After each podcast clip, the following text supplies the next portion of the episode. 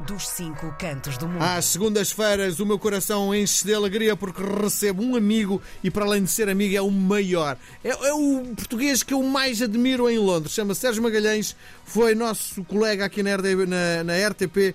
Um dia fartou-se de Portugal, meteu a, a viola no saco e foi viver para o Reino Unido. Mas às segundas-feiras, apesar de uma agenda muito ocupada, dá-nos tempo, o que me deixa muito feliz. Viva Sérgio! Bem-vindo! Viva a todos! Muito boa tarde. Quero saber, antes de mais, uh, como é que está o tempo? Se já cheira a primavera? Não, não. Olha, cheirava mais na semana passada. Tem estado frio, bastante frio, muita chuva, muito vento. Aliás, está uma tempestade no, no, na parte sul do, do país uh, e que vai ficar por um par de dias mais. Portanto, hoje de manhã, como podes calcular, uh, estavam muitas estradas uh, cortadas com muita água, cortadas e uhum. paradas ao trânsito. Um, e de facto, nós estamos ainda com, como se deve recordar, no final do ano passado, início deste ano, tivemos aqui bastante cheias e é óbvio que os terrenos ainda estão cheios de água porque chove muito nesta ilha. Uhum. Então, uh, sempre que chove mais um pouco, estes terrenos tendem, tendem a dispersar um pouco mais a água que já, que já tem acumulada e então as ruas ficam completamente caóticas. Uh, não falamos assim das autostradas, como é óbvio, é? Tem melhor, uh, um sistema melhor de, de, saída de águas, mas as estradas, nós chamamos as estradas de, de as linhas de, de das, nós chamamos as countryside lanes, e eu não sei como é que é traduzir isso. Nem eu, nem eu, são... countryside lines. countryside lines, countryside lines. É, são as countryside lanes. São, estas, são as ruas do, do, que nós chamamos as ruas de campo. É? Sim, as, ruas, uh, sim uh, as, estradas, as estradas secundárias de campo. As estradas secundárias, sim, as estradas secundárias de campo. Uh, que, que, nem são estradas secundárias, são mesmo estradas secundárias de campo.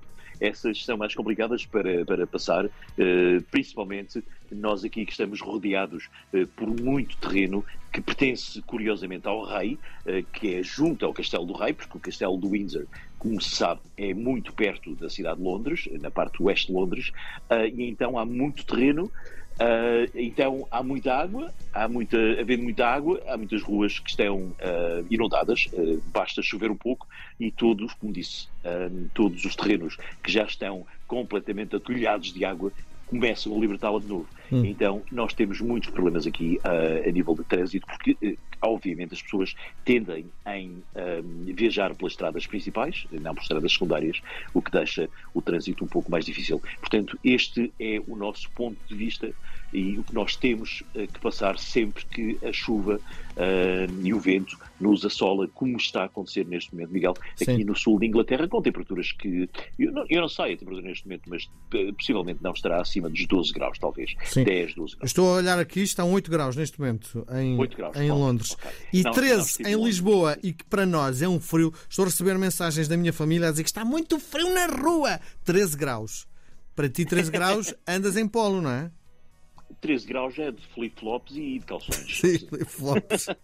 Adoro quando dizes ainda isso. Não, ainda Sim. não, Sim. ainda não. Bom, não. 3 ainda, ainda é do, talvez com um pullover e com um casaco, mas uh, mais 2 ou 3 graus em cima já, já talvez entre calções. Sim. Milhares de pessoas marcharam este fim de semana para assinalar dois anos sobre o início da guerra na Ucrânia. Como é que foi este movimento popular? Olha, um, foi bastante interessante porque não é só pelo fenómeno de nós aqui no Reino Unido e pela, praticamente Europa ou até, e até pelo mundo uh, apoiarmos a Ucrânia nesta, nesta guerra com, com a Rússia, uh, com esta guerra, nesta guerra que nós chamamos injusta. Uh, mas são três anos já, praticamente, já entramos no ano três da guerra, não é? Infelizmente, e esta demonstração, como referiste, aconteceu durante este fim de semana, começou no famoso uh, canto, chama-se o Speaker's Corner, que é um canto muito famoso no, no, no Hyde Park, uh, que é um dos parques principais do centro de Londres. Uh, e é um, um, local que toda a gente conhece, penso que desde os anos 60, que foi quando foi a criação deste uh, Speakers, Speakers Corner, que é onde qualquer pessoa poderá ir até um pequeno palanque que lá existe e, e falar e, e, levar o seu megafone se quiser e falar para o público sobre o que quiser, sobre política, sobre desporto, sobre religião, sobre qualquer coisa sem nenhuma espécie de preconceito. E então, desta vez, essa demonstração uh, foi, um, começou na, na, portanto, neste Spigas Corner, foi até à Trafalgar Square, onde toda a gente conhece, toda a gente já viajou até Londres e sabe onde é a estátua do Lord Nelson. Um, e então eh, estiveram milhares de pessoas, como disseste, que rodeadas um, com de, de, de, de, muita gente que uh, é original mesmo da, da, da Ucrânia e, e, estas pessoas tinham os seus próprios trajes, portanto eram muito fáceis de identificar. Eh, nós sabemos que eh, o Reino Unido é um país que eh, tem esta guerra um pouco junto ao coração, sabes? Porque talvez seja o país no mundo, juntamente com os Estados Unidos, muito mais até do que a União Europeia toda junta, tenha apoiado mais a Ucrânia, não só em termos financeiros, como também em termos de, de, de facilitar os ucranianos com armamento. Então, talvez eh, tendo em consideração o número de ucranianos que estão neste país, eh, e para quem não sabe, foram dados cerca de 258 mil visas a cidadãos ucranianos que podem estar neste país durante a guerra e até que as suas, suas vidas possam ser normalizadas nos seus países de origem. Eh, estas pessoas depois reuniram-se na, na, Igreja Católica, na Catedral Católica Ucraniana, eh, também no centro de Londres, onde todas as, principalmente as crianças, se uniram, foram 528 crianças que tiveram nesta, nesta, nesta, nesta, nesta demonstração na, na, na Igreja, na Catedral Católica, um, e que realmente levaram, estavam trajes tradicionais e muitas mensagens de paz. E então, um, obviamente, não só os ucranianos estiveram aqui, mas também pessoas, inclusivamente, Miguel, portugueses, porque nesta, nesta demonstração via-se bandeiras de, de, muitos países do mundo, mas Inclusive também, Portugal, não é?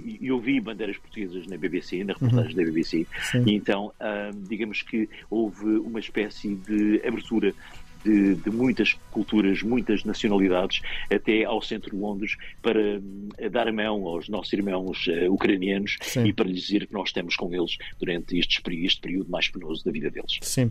Bom, como é que foi vista a derrota do Arsenal, clube londrino, que tu me apoias um bocadinho, Contra o Porto?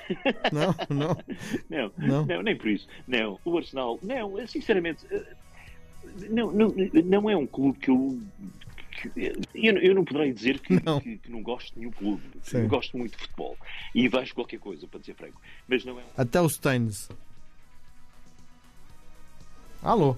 É? aqui do, do West Londres, portanto, sendo o rival do, do Arsenal, eu não posso gostar muito deles por uma questão de manter a tradição, não é? Sim, sim. Mas uh, só por isso, só por isso. Não, não, não foi vista, foi, obviamente que uh, se compararmos a equipa do Arsenal com a equipa do Porto, o é orçamento não tem nada a ver, não é? Exatamente, exatamente. A imprensa britânica não foi muito meiga com o Arsenal e achou que realmente eles estiveram completamente apopaléticos durante toda a partida e esta vitória do Futebol Clube Porto por 1 a 0, se bem que não garante a passagem do, do Porto para, as, para, para os oitavos de final da, da Liga dos Campeões, uh, deixa o Arsenal um bocadinho, digamos, em, com, com, dificuldades. Porquê? Porque o, o Arsenal tem dois problemas neste momento. Primeiro é o Porto ter uma excelente defesa e o segundo é o Arsenal ter um péssimo ataque. Portanto, todo o investimento que o Arteta, que o Miquel Arteta fez em relação uh, a avançados, se bem que tivemos o Harvard. O uh, Saka não é um grande ponta de lança?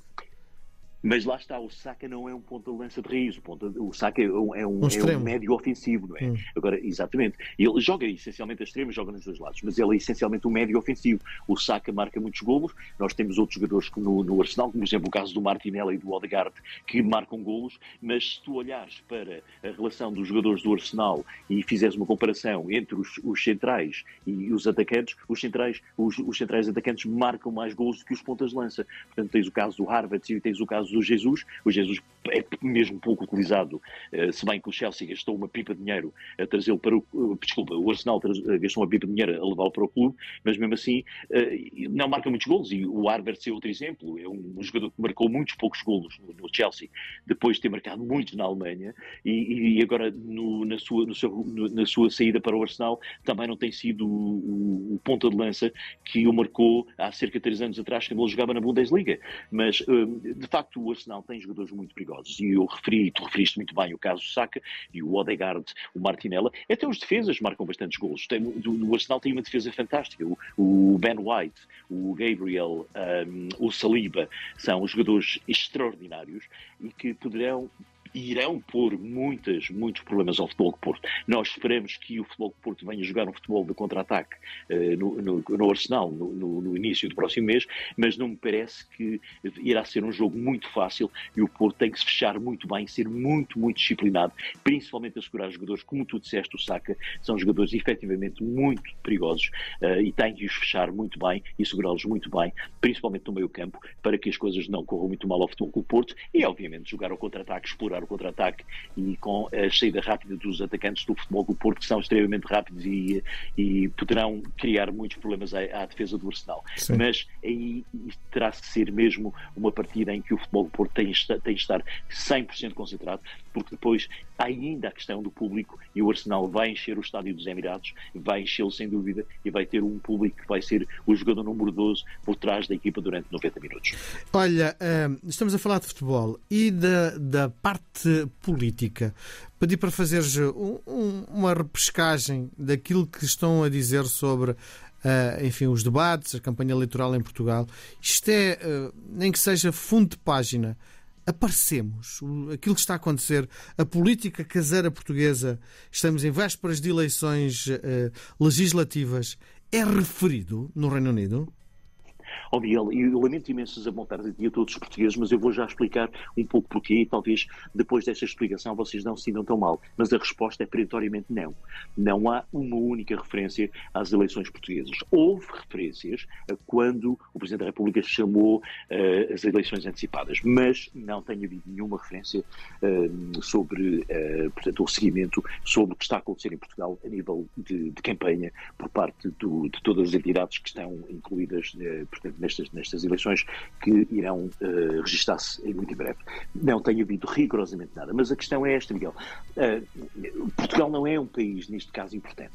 E não é porque não é um país importante, por exemplo, a Alemanha, para um exemplo, é, é, é, é, a maior potência europeia juntamente com a França, neste momento, não é? Porque a Grã-Bretanha não faz parte agora da União Europeia mas uh, em termos de União Europeia, nós não falamos da Alemanha a não ser dos resultados. Eu recordo-me quando, uh, nestas últimas eleições na Alemanha, que foi a saída da Angela Merkel, uh, houve muito poucas referências para, para, as, eleições, para as eleições alemãs. mas, de facto, fala-se dos resultados finais. E eu tenho a certeza que quando houver um resultado na noite das eleições, no dia a seguir, todos os jornais britânicos, talvez não em primeira página, mas nem, nem sequer em, em, pequena, em, pequena, em, pequena, em pequena dimensão, vão falar de, dos resultados das eleições portuguesas, porque sim, é importante, é um país europeu, é um país que faz parte da União Europeia e é um país importante para o Reino Unido, não só por questões históricas, pela nossa velha aliança, que foi criada, penso que há cerca de 700 anos atrás, mas também pelo facto de haver uma proximidade muito eh, anglofónica por parte de Portugal em relação à Inglaterra, não só porque o Lord Wellington nos esteve a defender para nós não sermos espanhóis hoje, é? mas também pelo facto de que nós recebemos muitos britânicos e há muitos britânicos, a comunidade britânica em Portugal, principalmente do sul de Portugal, é, é imensa. E então há essa característica de que uh, os, os, britânicos têm um pouco essa intenção de saber o que se está a passar em países que têm um relacionamento ou uma proximidade. Porque aprende-se a história portuguesa neste, neste país, está, faz parte do currículo, não é?